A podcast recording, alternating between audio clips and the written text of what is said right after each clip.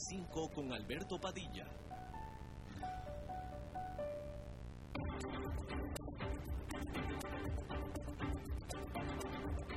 Inicia a las 5 con Alberto Padilla. Un programa diseñado con el objetivo de llevarte diariamente un tema de actualidad, acompañado siempre de reconocidos editorialistas, de lunes a viernes a las 5 de la tarde por CRC 89.1 Radio. A las 5 con Alberto Padilla.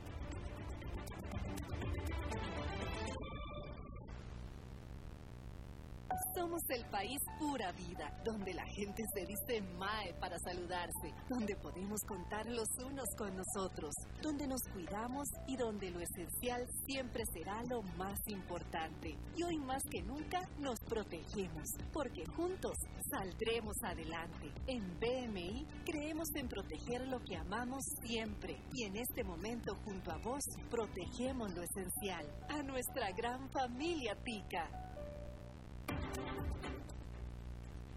Hola, ¿qué tal? Saludos, bienvenidos a esta emisión de A las 5 con su servidor Alberto Padilla. Muchísimas gracias por estarnos acompañando en este inicio de semana, el cual está llegando ya a su fin, pero espero que haya sido muy buen inicio de semana para usted y espero que haya tenido muy buen fin de semana este domingo y sábado pasados.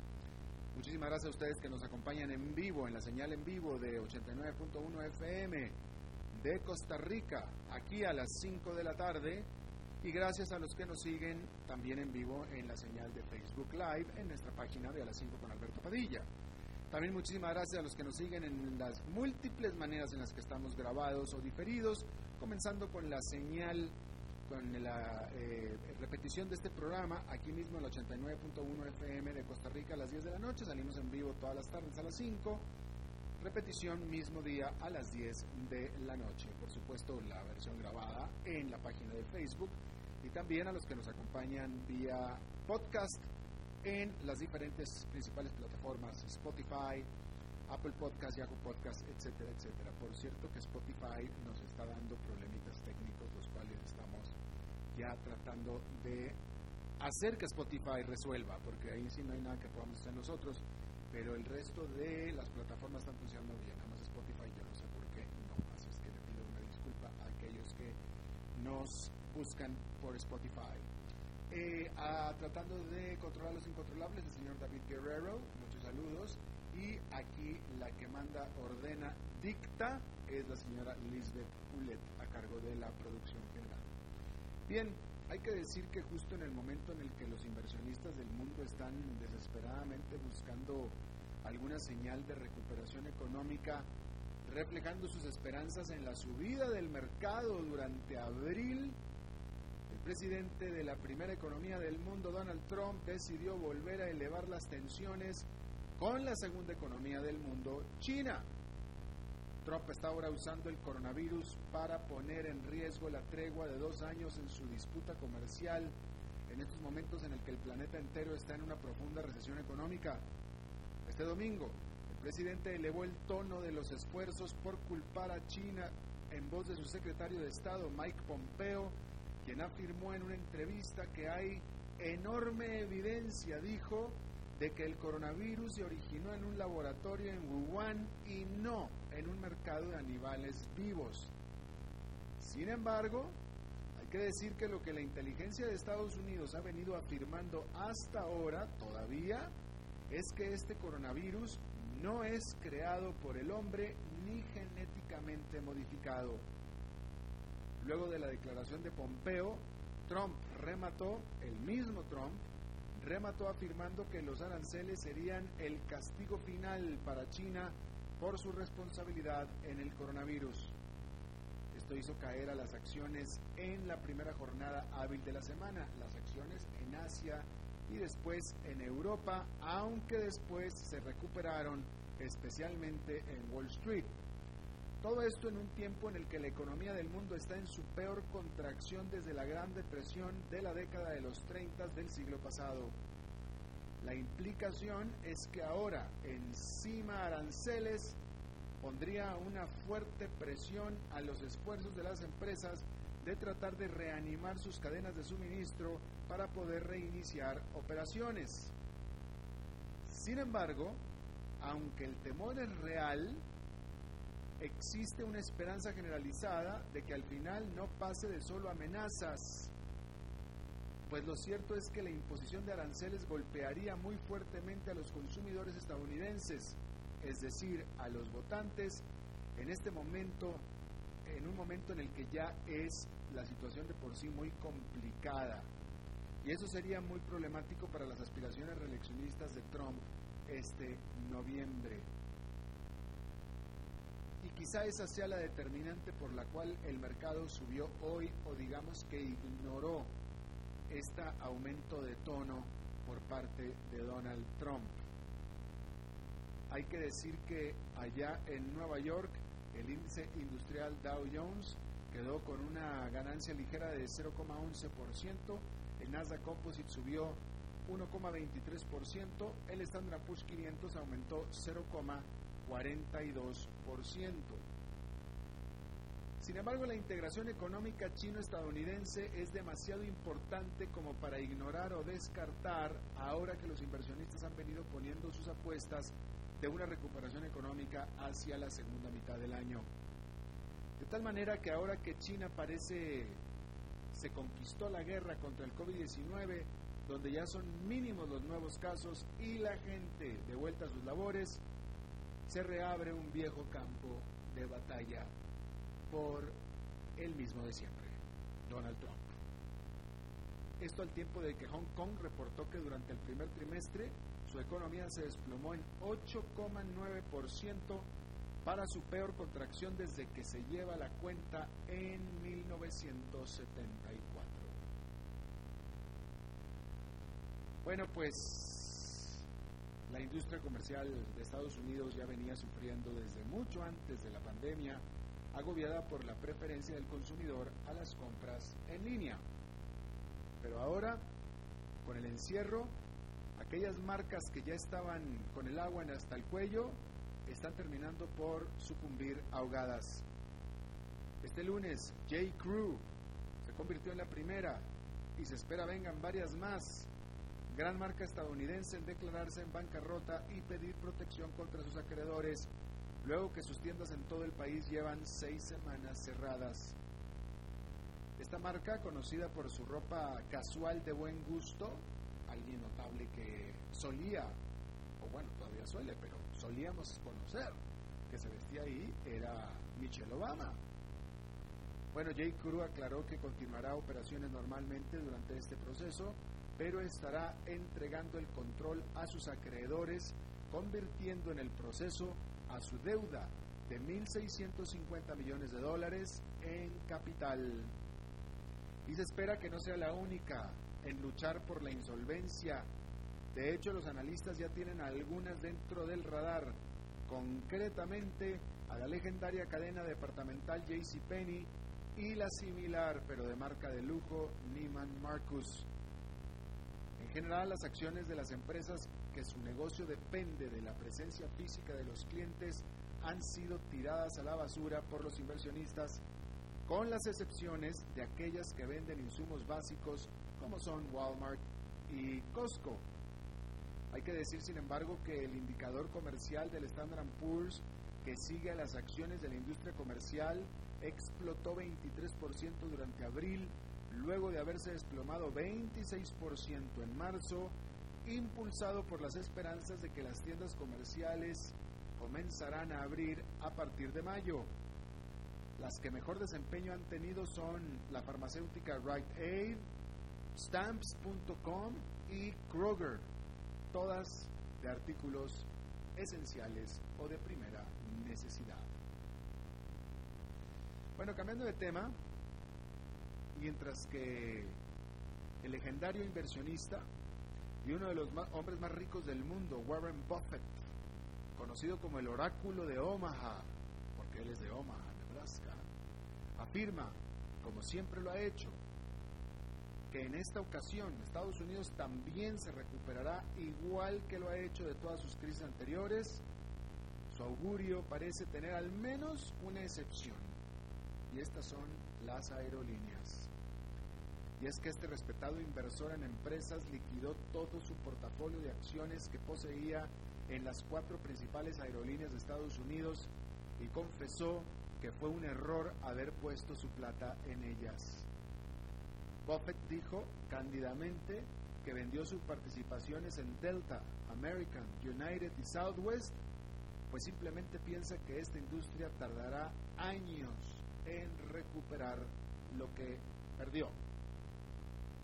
La decisión y su razón subrayan el muy difícil ambiente para la industria de la aviación de todo el mundo, a quienes se les secó no solo el flujo de sus pasajeros, sino también ahora de sus inversionistas, por lo que si quieren seguir viviendo, no volando, viviendo, es diferente, tendrán que requerir, tendrán que recurrir cada vez más a fondos del gobierno. La propia empresa controladora de Buffett, Berkshire Hathaway, está sufriendo al reportar su peor pérdida trimestral de su historia, 50 mil millones de dólares durante el primer trimestre del año. Sin embargo, hay que decir que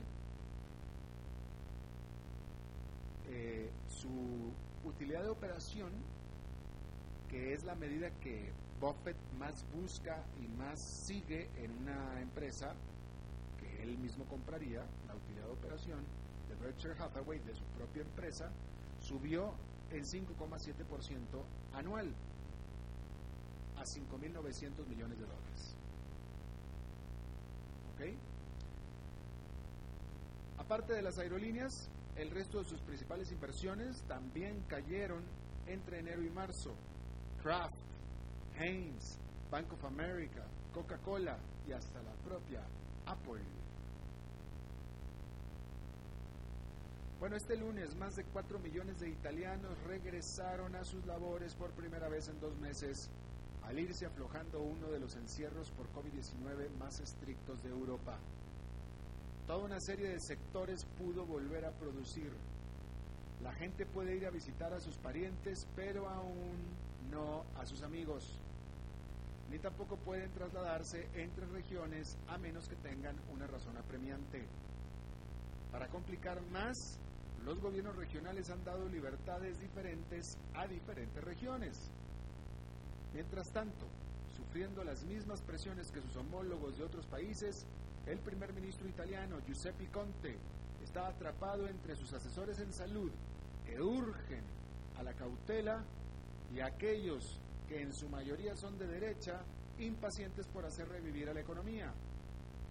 Y es que la suerte del gobierno está en juego. Entre los críticos de Conte está Matteo Renzi, ex primer ministro y cuyo partido podría arrebatarle a Conte de su mayoría parlamentaria en la coalición gobernante.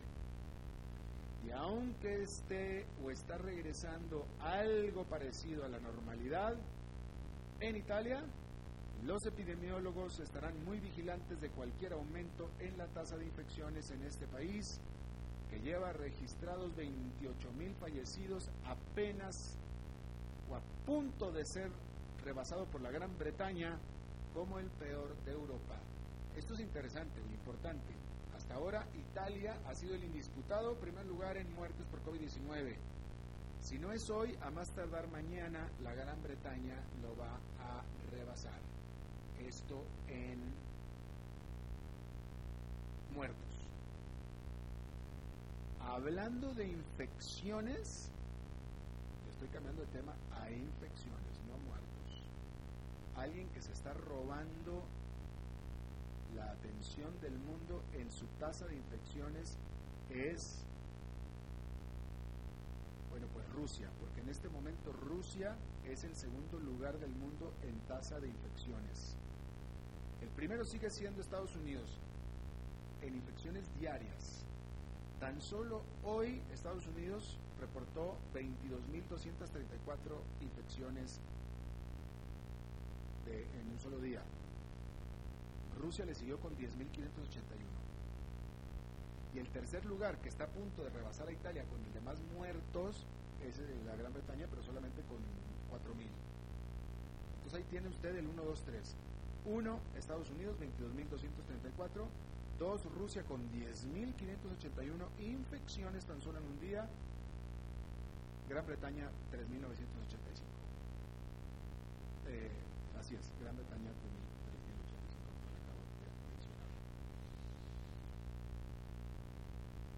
Bien, quedándonos en Europa, cuando la Norwegian Air, esta aerolínea de bajo costo, comenzó sus vuelos intercontinentales en el 2013, sus accionistas por supuesto que esperaban, esperaban todos hacerse ricos, para eso le metieron la plata. Pero este lunes, durante su reunión de emergencia, 95% de ellos votó para convertir el grueso de la deuda de la aerolínea en acciones, decisión que prácticamente les hará perder toda su inversión. El sueño de su fundador, John Joss, fue el de romper el dominio que tenían sobre las rutas transatlánticas tres grandes alianzas de aerolíneas bandera, tanto desde los dos lados del continente, estoy hablando de Europa y de América. Sin embargo, cayó en la trampa de la expansión demasiado agresiva que hizo desplomar a los precios de los pasajes hacia niveles incosteables y una posición financiera que no pudo soportar las pérdidas resultantes dejando a la empresa en una situación muy vulnerable. Y en eso vino el COVID-19, haciendo estacionar en tierra a todos sus 168 aviones, con la excepción de solo 7. En este punto, Norwegian planea reiniciar operaciones en una manera reducida a partir del próximo año. Y sin embargo, una cosa son los planes y otra diferente es la realidad. Y la realidad es que este mes la empresa se quedará sin dinero, por lo que para poder seguir viviendo en junio necesitará de un rescate del gobierno. El gobierno de Noruega ofreció 283 millones de dólares como rescate condicionado a que reduzca su deuda. Esto deja a los inversionistas sin ninguna buena opción. O dejan sus acciones diluirse a solo 5,2% del total, o dejan morir a la aerolínea y quedarse con nada. Bueno, vamos a Estados Unidos donde hay, graves problemas en la industria cárnica. La más grande procesadora de carne de los Estados Unidos, Tyson Foods, reportó este lunes caídas en ingresos y ganancias al primer trimestre y advirtió que continuarán sus problemas de producción en el futuro. Las acciones cayeron, por supuesto, de inmediato, la semana pasada el presidente de la empresa advirtió de un rompimiento en la cadena alimenticia ante los estragos que el COVID-19 está haciendo en su industria. Y es que los rastros y procesadores de carne son lugares de mano de obra intensiva, con los trabajadores laborando hombro a hombro y por tanto muy vulnerables a la propagación del coronavirus. Más de sus 20 plantas han debido cerrar mientras que el resto han disminuido su capacidad, generando una reducción de la tercera parte de la capacidad de procesamiento de puerco en Estados Unidos y un 7% de la carne de res hasta ahora. Hoy en día, ante el cuello de botella, se sacrifican un 35% menos de puercos que hace un año y por tanto los precios del ganado se han desplomado. Tyson y otros más dentro de la industria pueden aumentar sus precios en los supermercados, sin embargo, el aumento de márgenes no compensará al desplome en el volumen. Como respuesta, el presidente Donald Trump hace dos semanas nombró a los procesadores de carne como infraestructura crítica para impedir que cesen operaciones. Mientras tanto, para los consumidores estos problemas significarán aumentos de precios y menor oferta sobre todo de cortes finos. Pero eso es por lo pronto o hasta ahora. Bueno, España reportó su más baja tasa de muertos diarios de COVID-19 desde mediados de marzo. El domingo se dieron solamente 164 fallecimientos en España, alcanzando el total de 25.264. Por cierto, que me acabo de enterar, y esto es lo que sucede cuando uno vive en un país o en otro país, ¿no? Cuando los hermanos viven en diferentes países, me acabo de enterar que una de mis sobrinas, una de mis tres sobrinas, que estaba estudiando y que, bueno, sigue en Madrid, porque estaba estudiando en Madrid, y que decidió quedarse en Madrid con la pandemia, etcétera, tuvo COVID-19. Me estoy enterando. Pero pues lo tuvo como lo normalmente lo tienen los jóvenes el COVID-19, es decir, le dio una gripita de tres días y listo, se acabó. Pero en acordancia con la entrevista que tuvimos del paciente de COVID-19 que estaba en Barcelona, ¿se acuerda? Mi sobrina reporta que, bueno, ella, ella, ella es de México, ¿no? Y ella reporta que eh, a sentir mal, llamó al doctor o al centro de salud. En el centro de salud le dijeron, mira, ni vengas para acá porque no te podemos atender, pero ¿cuáles son tus síntomas? Son estos. Ok, lo más seguro es que tienes COVID-19. Quédate encerrada y listo, se acabó. Y punto. Esto aunado a que del grupo, ella de nuevo es mexicana, otras tres de sus compañeras mexicanas sí decidieron regresar a México, de sus compañeras y amigas, decidieron regresar a México cuando se dio los encierros, etcétera, y las tres fueron diagnosticadas por COVID-19 en México ya cuando están en México, obviamente traído desde España. Por tanto, entonces se da por sentado que mi sobrina tuvo COVID-19. Y bueno, eso me acabo de... tuvo, ya, ya superó, ya todo esto fue en marzo. Eh, bueno, tal vez fue en abril. Pero bueno, ahí está, me acabo de enterar. Bueno, hay que decir que Francia e Italia también eh, reportaron su más baja tasa de fatalidad diaria en semanas. En el caso de Francia 135, en el caso de Italia 174. En Estados Unidos el presidente Donald Trump revisó hacia arriba su estimado de el total de muertos por COVID-19 para Estados Unidos y lo revisó. Antes había dicho que unos 60 mil y ahora el domingo dijo en entrevista, después de despotricar en contra de China, que 100 mil. Está diciendo Donald Trump que él está esperando 100 mil muertos en Estados Unidos. En este momento, en Estados Unidos hay, déjenme le digo, si es que aquí está, en Estados Unidos en este momento se están reportando muertos 69 mil. Pues obviamente tuvo que revisarlo al alza, pues había dicho 60, ya van 69. Y bueno, ya lo revisó al alza a 100 mil. Vamos a ver si es cierto. A lo mejor incluso se pasa. Esta afirmación se dio después de una eh, meeting, un meeting virtual, con la intención de reiniciar o reanimar su campaña de eh, reelección. También ahí Trump admitió que de hecho le hicieron un resumen, un briefing, le informaron acerca del virus desde enero, que anteriormente le había dicho que no sabía. Por eso en teoría cometió tantos errores, que él no los acepta, pero bueno, ya, ya aceptó que sí desde enero le habían dicho ya sobre el coronavirus.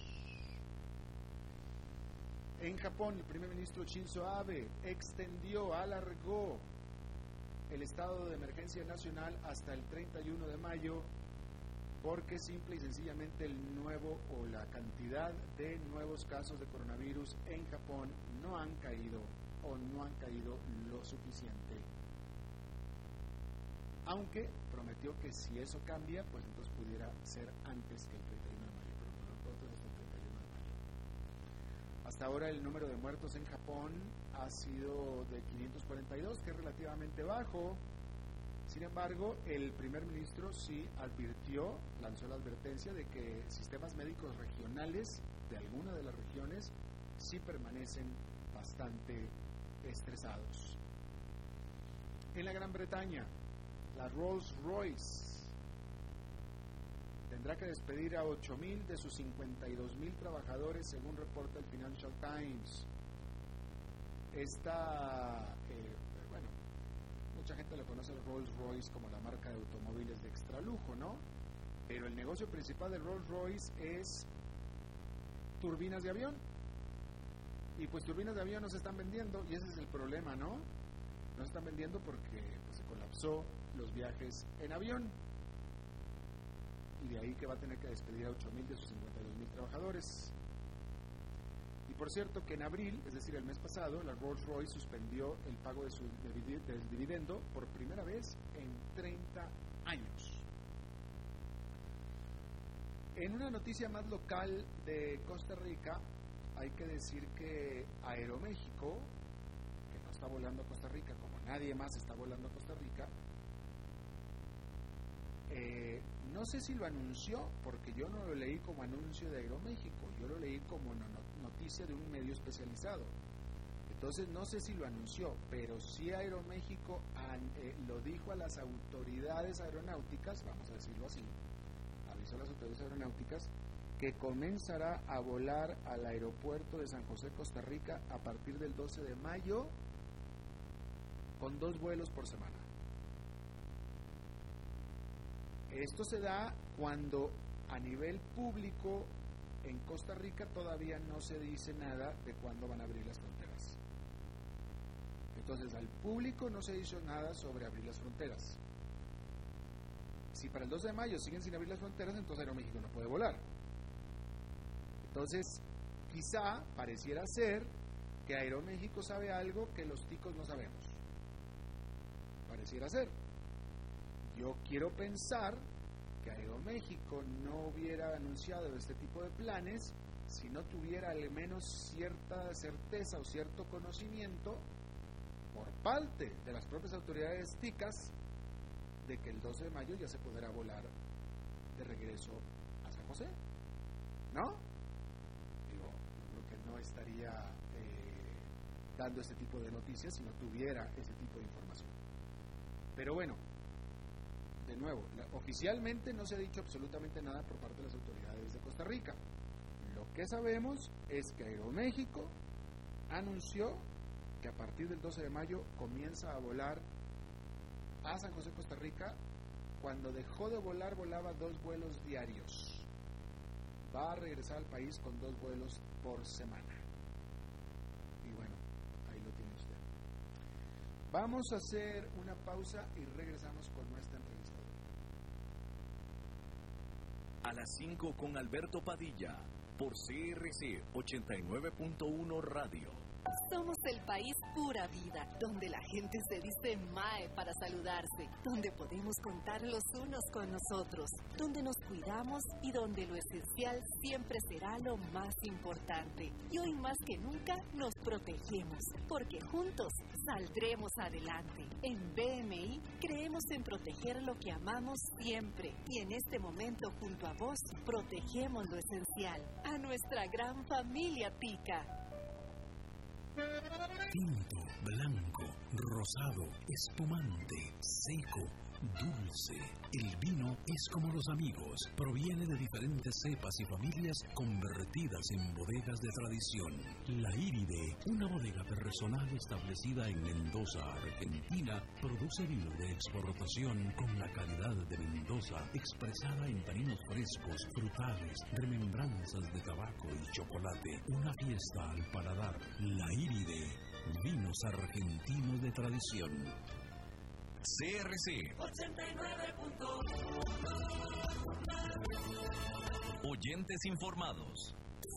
El agua es vida, salud y bienestar. Por eso, vos y los tuyos necesitan agua purificada, ozonizada y embotellada San Ángel. Hace que tu vida sea más larga y saludable con agua San Ángel.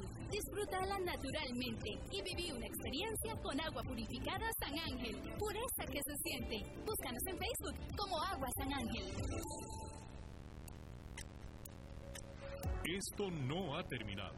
Hoy más que nunca debemos seguir con los protocolos ya conocidos como lo son el del estornudo, el de la tos, el de seguir lavándonos las manos, el de no saludarnos con abrazos ni besos, de no exponernos, de no salir a lugares públicos, de guardar y respetar la distancia físicamente.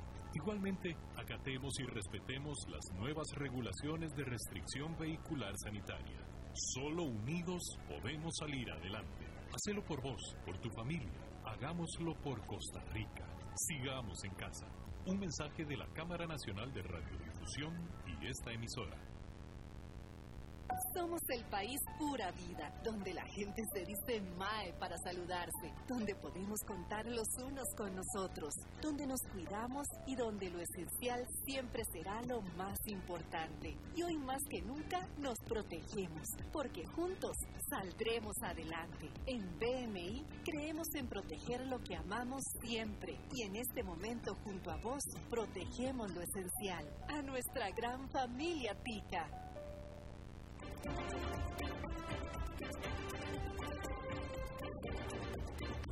Seguimos escuchando a las 5 con Alberto Padilla. Bueno, muchísimas gracias por continuar con nosotros. Le agradezco muchísimo que vuelva a visitarnos a mi buen amigo José María Barrio Nuevo. Él es eh, director general o CEO de Bright Hill Capital, una firma de asesoría de inversiones basada en Nueva York. José María eh, es mexicano, pero mitad tico y es eh, doctor en economía. Es un Chicago Boy, doctor en economía por la Universidad de Chicago. Trabajó en el FMI y una carrera muy larga. Eh, mi querido José María, muchísimas gracias. Mucho, mucho gusto estar con ustedes, Alberto. Gusto en saludarte. Puedo escuchar que estás en el encierro. ¿Cómo, has vivido, cómo han vivido ustedes el encierro en Nueva York? Pues fíjate que lo hemos vivido bien porque dentro de todo se se usan, aunque hay obviamente un distanciamiento físico muy grande, la gente está usando mucho aplicaciones como Zoom y otras para, para mantenerse en contacto ¿no? con la gente, mis hijas obviamente con sus amigas y eso lo hace obviamente más llevadero, aunque definitivamente ha sido pues un proceso sobre todo muy largo, este cansado, ya ya se, percibe algo de cansancio, ¿no? Este, pero dentro de todo siempre buscamos algunos momentos para salir a caminar un rato y te despejas y eso es muy importante, ¿no? Sobre todo ahora que, sobre todo en los Estados Unidos empieza a haber preocupaciones muy, muy graves, muy serias con todo el tema de, la salud mental. Se han disparado eh, los casos de depresión y las llamadas de urgencia para evitar suicidios y ese tipo de cosas en más de 900%. Obviamente eso es verdaderamente brutal pero sí te habla de que este ha sido algo muy duro, sobre todo para aquella gente que, está totalmente sola, ¿no? Que vive sola. Este ha sido especialmente difícil y obviamente aunado a pues todo el sentido de pues de tanta tanto sufrimiento, ¿no? No tanta muerte, este aunque nuevamente ya se empieza a, a bajar, este sobre todo en la ciudad de Nueva York el número de casos, el número de pacientes en hospitales empieza ya a caer de forma significativa, pero aún así el gobernador como que ha manejado muy bien eh, pues una situación tan grave, este sí le ha dicho a todo el mundo que hay que ser muy cuidadosos de que no porque está bajando pienses que ya ya esto terminó y regresas a lo mismo de antes porque pues, obviamente se te vuelven a disparar los casos y, y las fatalidades. La realidad es que es un virus no nada más extremadamente infeccioso como lo hemos visto, sino que también tiene una tasa de mortandad altísima, ¿no? Al principio todo el mundo decía del 2% y en Estados Unidos el promedio es de 6%. Inclusive el presidente Trump había mandado revisar los números de 100.000 a 60.000 casos, que obviamente, y eso era para agosto, y ahorita obviamente ya lo pasaste y todavía los pasamos sin haber terminado el mes de abril, y obviamente ahora lo están revisando otra vez hacia 100.000 pues el riesgo es que empiece a haber nuevamente nuevas presiones, porque sí hay ya muchísimos estados y muchísimas ciudades donde la gente pues, obviamente está cansada, está deprimida, obviamente por no poder trabajar, tiene necesidades obviamente de, de trabajo extraordinarias y pues ya la gente está casi que, o sea, no, pues yo tengo que salir a trabajar y se está llevando obviamente a, muchas presiones por ese lado. Definitivo, pero eh, definitivamente muchos estados de gobernadores republicanos están queriendo volver a la, a la reactividad, pero eh, en, Nueva York todavía no, ¿verdad? Nueva York todavía la orden de encierro. Sí, pero sí, pero siempre ha habido la oportunidad de salir a este a comprar obviamente lo que es alimentos a la farmacia, este no ha sido una cuestión de que no hay ninguna manera que pueda salir, de hecho el fin de semana este, salió tanta gente que por eso también el gobernador este, mostró preocupación, porque no es tampoco de que aquí lo que hay obviamente es el distanciamiento físico como orden y obviamente sí, sí te alientan y, lo que te lo que han tratado de hacer es que la gente se quede en su casa y eso sí se ha logrado, sobre todo en un lugar donde hay tanta muerte, pues sí, yo creo que ese mismo temor lo lleva a que sea mucho más efectivo.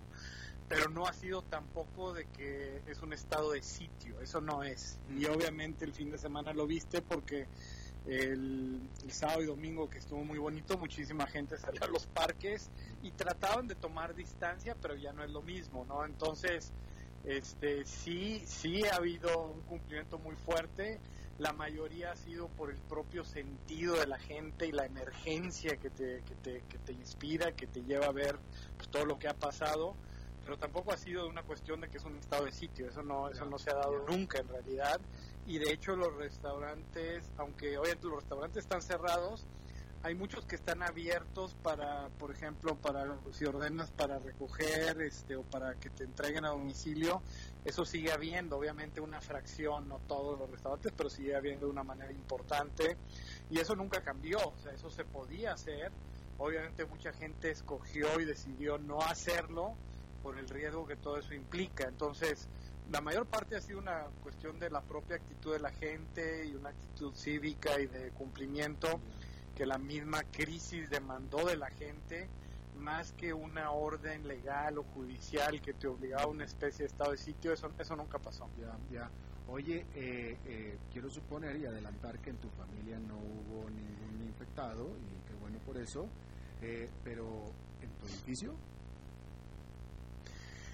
eh, tampoco que conocemos, no, ah, este, pero sí definitivamente hay obviamente mucha otra gente y luego gente pues, en la industria financiera, es una industria muy grande, si escuchas de casos de gente, de este, pues, algunos que inclusive murieron, ¿no? Y, luego además este, una de mis hijas que trabaja en la ciudad y que estudió también aquí, pues tiene compañeros que igual murieron y muy jóvenes, o sea, porque allí uno de los errores más graves siempre ha sido pensar que esto solo afecta a la gente mayor de edad, eso no es cierto, eso depende 100% de la carga viral que te, que te toque, o sea, o que te expongas, y entre más elevada sea y mayores sean los puntos de contacto, que obviamente eso es una función totalmente de la densidad de la población, en lugares muy densamente poblados, y estamos hablando de que Manhattan pues tiene más o menos casi poco menos de 70 mil personas por milla cuadrada, pues es obvio que eso es altísimo. Tú tienes miles, cientos de contactos al día, entonces ahí la posibilidad de que te, te toque una carga viral alta, pues sí es importante. Y es obvio que por eso es que ahí el aislamiento es mucho más, en todo esto es mucho más importante. Pero, o sea, una ciudad como eh, Bombay en la India, Bombay, que ahí tienes 76 mil gentes por milla cuadrada, pues ahí también, olvídate. Y ahí sí que no hay este, pues un sistema médico que te pueda dar abasto, pero para nada. Aquí obviamente ha sido muy difícil, allá es imposible. Y ese es el problema que pasa obviamente en países de América Latina, este, sobre todo con sistemas médicos que pues, han estado uh, desbordados o rebasados ya de hace mucho tiempo Sabemos que la mayoría de los países no han invertido ni en infraestructura, ni menos en infraestructura médica o salud, pues por lo menos de hace 20 años, ¿no? Y las famosas décadas perdidas, este, pues en realidad yo creo que ya para los 30. Entonces, pues ahí sí, eh, la gran preocupación es que puedas tener pues niveles de mortandad altísimos. Hoy en día el promedio, por ejemplo, en México es del 10% de los infectados, pero son en números oficiales. Los números reales lo más probable es que sean, por supuesto, mucho más alto. Todo lo que conocemos de números oficiales siempre hay que recordar que ese es como el mínimo reconocido, no lo que realmente está pasando. Y esto es relevante porque el grave problema es que casi, con excepción de Corea del Sur y Alemania, que está avanzando mucho, y Suiza, Nueva Zelanda, Australia, la mayoría de los países no han hecho muchas pruebas, ¿no? Entonces, es muy claro que en lugares donde hay gobiernos muy con un perfil muy autoritario, que se creen muy autoritarios, pues obviamente toman esa posición o toman una posición de, tratar de mantener a la gente en la oscuridad, en la ignorancia, porque eso creen que obviamente va a ayudarles a que ellos no los culpen, sobre todo porque realmente la mayoría se ha manejado esto muy mal y sin duda el gobierno de Estados Unidos es el mejor ejemplo, pero, pero hay muchos más. E, esa es la gran preocupación. Claro. Entonces, déjame te pregunto, eh, José María, tú como tú eres economista, has trabajado en el mundo financiero toda tu vida, Fondo Monetario Internacional, algunos grandes bancos de inversión, eh, pero neoyorquino y todo lo que nos acabas de platicar. Eh, después de todo esto, ¿había opción? Sí. ¿Había opción? O sea, eh, tú eres de los que dices, no valió la pena el encierro, vaya, el colapso económico que está no, no, no, el encierro. No, no, no, no, este, no, no, por supuesto que, que no había opción. Y yo, no, yo soy de los que dice que hay que luchar por la vida hasta la última instancia. Además vengo de una familia donde mis padres, mis tíos, casi todo el mundo son médicos de la generación antes de mí y siempre este, me enseñaron mucho ese aspecto de, y lo vi de hecho de primera en relación al trabajo de mi padre, de luchar por la vida de sus pacientes y luchar por la vida. Entonces, eso no lo puedes comprometer nunca y con nada del mundo se puede justificar ni exponer.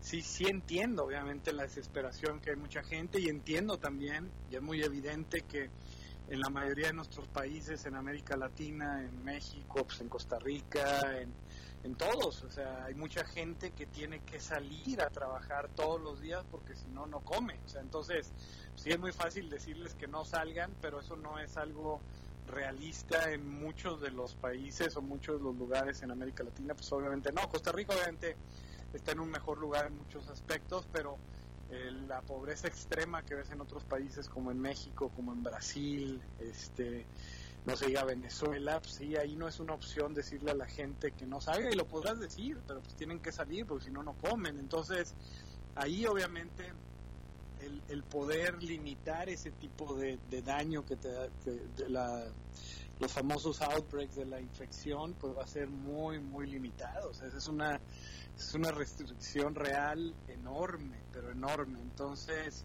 este, no, yo soy de los que definitivamente que una vez que actuaste tan tarde, porque esa es la realidad de lo que pasó en Estados Unidos y en el mundo en general, este, ya cada día pues, es más evidente y claro, y lo, lo han dicho no solo el gobierno de Estados Unidos, que es normal, este, es lo que esperarías escuchar el presidente Trump, pero lo dice el gobierno del Reino Unido, lo dice Australia, Alemania, este, todos están pidiendo que hagan investigaciones sobre el rol de China, porque sí es evidente que China sí se tardó, y no solamente una semana o dos, probablemente se tardó meses en darle al mundo, alertar al mundo de lo que estaba pasando, y obviamente eso hizo que la crisis no sin duda alguna fue mucho peor y una vez que ya no la puedes contener, pues ya la única política que hay es precisamente esta del aislamiento físico, más que social es físico, pero pues obviamente hay gente para la que el ser físico también lo hace social y obviamente lo hace mucho más difícil, ¿no? Pero pero no hay no hay yo soy de los que piensan que no hay de otra, o sea, eso lo, lo que hicieron había que hacerlo, claro. se hizo tarde y se hizo lo mejor posible y eso está bien.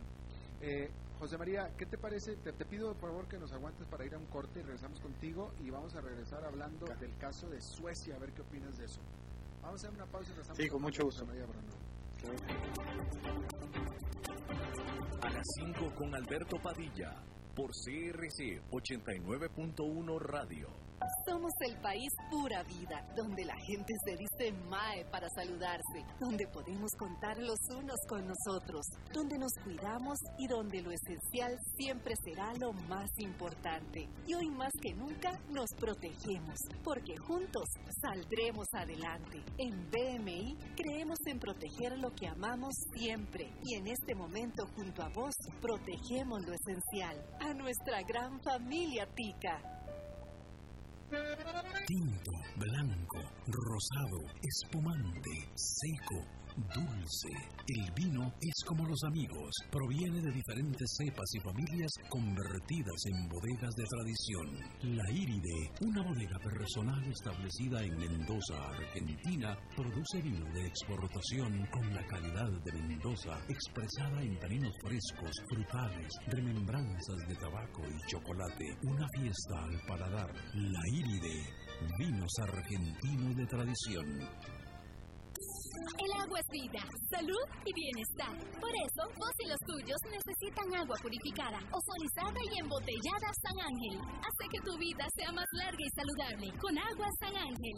Disfrútala naturalmente y viví una experiencia con agua purificada San Ángel. Pureza que se siente. Búscanos en Facebook como Agua San Ángel.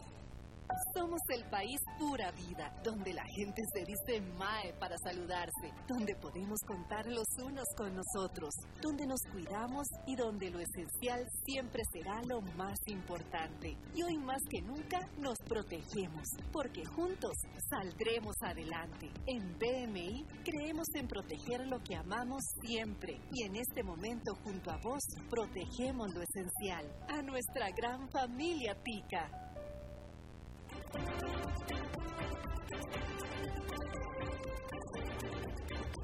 Seguimos escuchando a las 5 con Alberto Padilla. Bueno, estamos de regreso con la charla que estamos teniendo con José María Barrio Nuevo desde Nueva York. José María, eh, ¿qué, opinas del caso de Suecia? En Suecia aparentemente fue el único país que oficialmente no adoptó las recomendaciones totales de la OMS, la Organización Mundial de la Salud, de, de decretar eh, pues encierros eh, masivos y lo que hubiera colapsado la economía.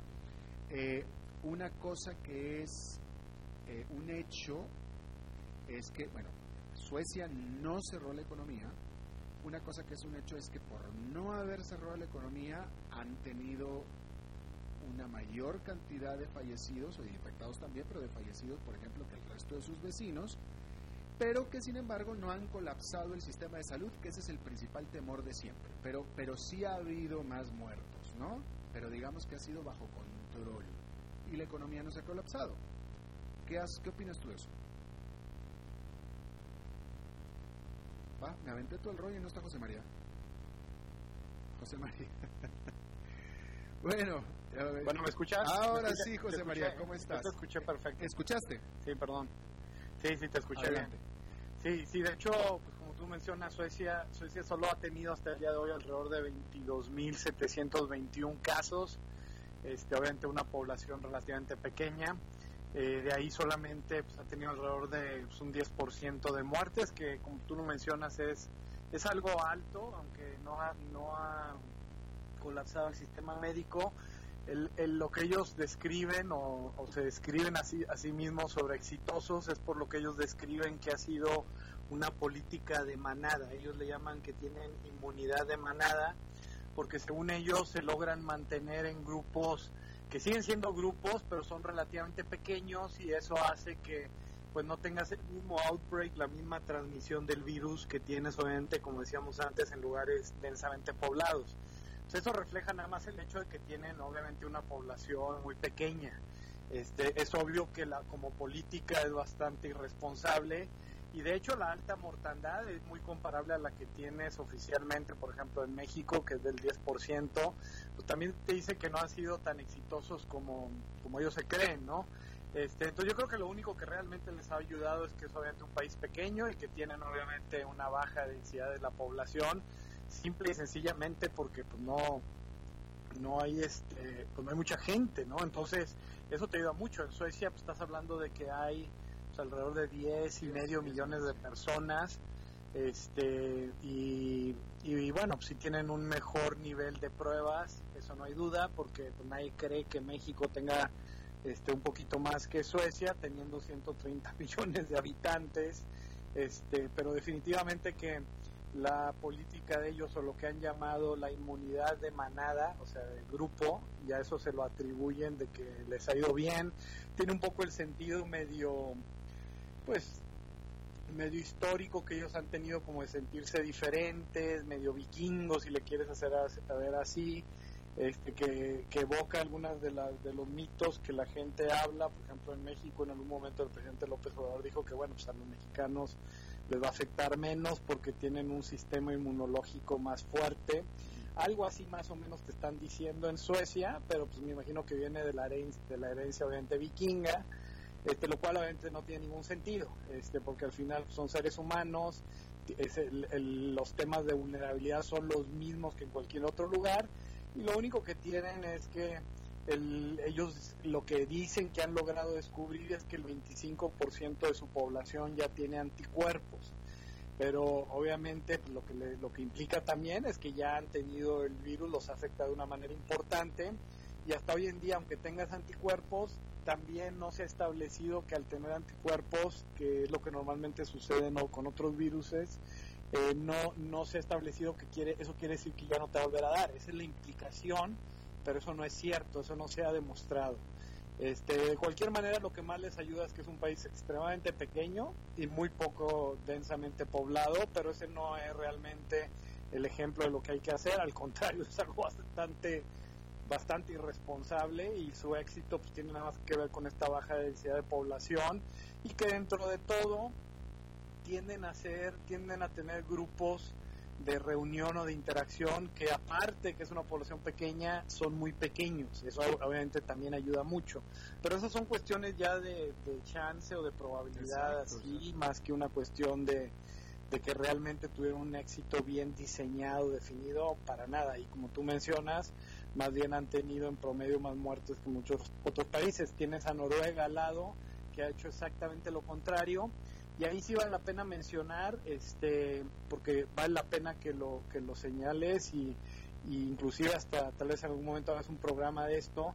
Este, hay mucha gente que ha manejado esto muy mal en el mundo y pues, es muy fácil criticar pero es bastante evidente pero también ha habido eh, en el mundo las las líderes las lideresas de países las mujeres a cargo jefas de estado de muchos países pequeños que no reciben mucha atención como Nueva Zelanda no, este, Noruega, etcétera, han manejado extraordinariamente bien esta crisis y de hecho son un ejemplo de lo que sí se debe hacer y de hacerlo de una manera este, que no implique política. El problema que tienes obviamente la mayoría de los países eh, y sobre todo con el tema de lo, mal que se han manejado y la mayoría que lo han manejado muy mal, pues la gran mayoría, la inmensa mayoría son hombres, es por el enfoque obviamente de hacer convertir todo en algo político, ¿no? Y obviamente eso, por eso es que has, tenido y tienes tantos errores. Pero sí vale la pena enfatizar a muchos países como Nueva Zelanda, como Noruega, que lo han hecho extremadamente bien y, tiene que ver precisamente con tomar las medidas desde un principio. Tienes el caso de Corea del Sur, que probablemente es el mejor de todos, que en el momento en que saben de que se, de que se transmitió en un lugar, cierran el lugar completo de donde se está desarrollando eso y también les ha permitido no cerrar la economía y el golpe económico es mucho menor, pero muchísimo menor que en la mayoría de los países.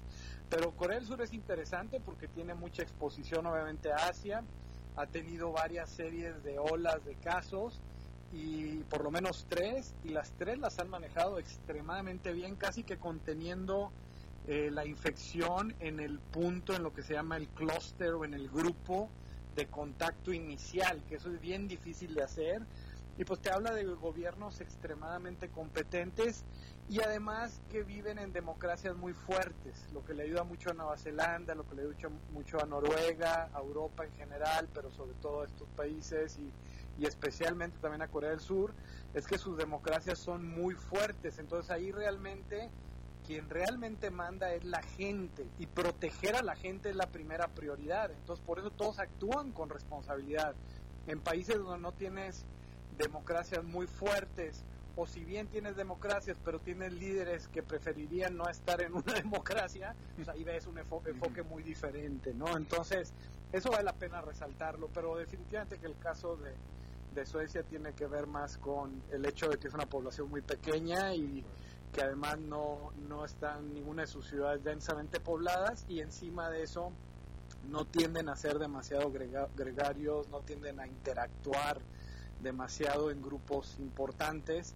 Todo eso les ha ayudado dentro de que sí ha habido pues, un nivel de, de afectación importante. Eh, José María, qué, qué rico plática eh, tuvimos, este, se nos acabó el tiempo. Te voy a pedir, te voy a dejar de tarea, es más, te voy a dejar en el escritorio para que estudies eh, otro caso de éxito, cuando menos desde el punto de vista epidemiológico, yo creo que es el de mayor éxito del mundo. En cuanto a la economía, pues no tanto porque terminó o va a terminar igual de maltrecha que todos los demás, pero en cuanto a la contención de la epidemia, yo creo que sus números demuestran que es el número uno del mundo.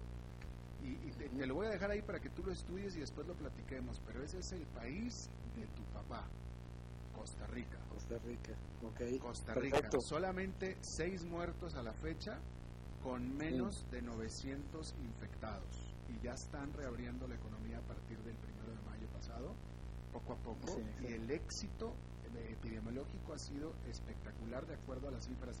Te invito a que lo estudies y después hablamos de eso.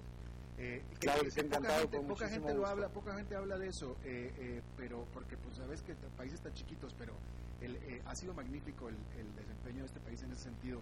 José María Sí, pero ahí le, ahí le ayuda mucho y, conozco un poco de, Costa Rica, como tú lo dices, la, la familia de padres de Costa Rica, le ayuda mucho que tiene una tradición muy larga de siempre enfocarse en educar mucho a la gente y eso no lo sustituye en nada.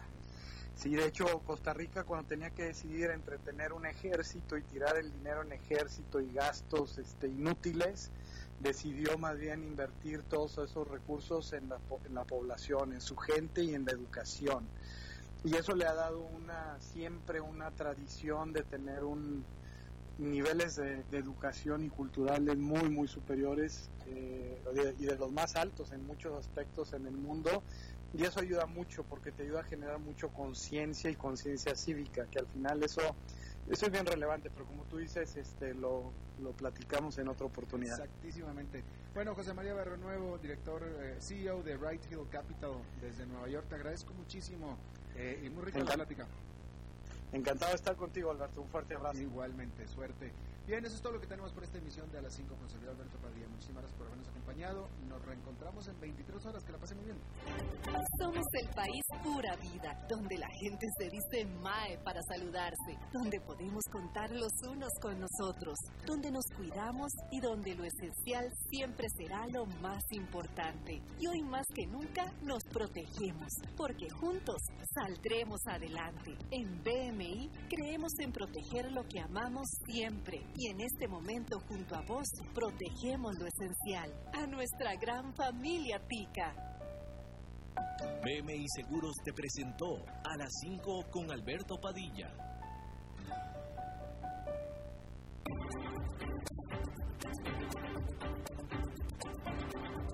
Concluye a las 5 con Alberto Padilla un programa diseñado con el objetivo de llevarte diariamente un tema de actualidad, acompañado siempre de reconocidos editorialistas, de lunes a viernes a las 5 de la tarde por CRC 89.1 Radio, a las 5 con Alberto Padilla.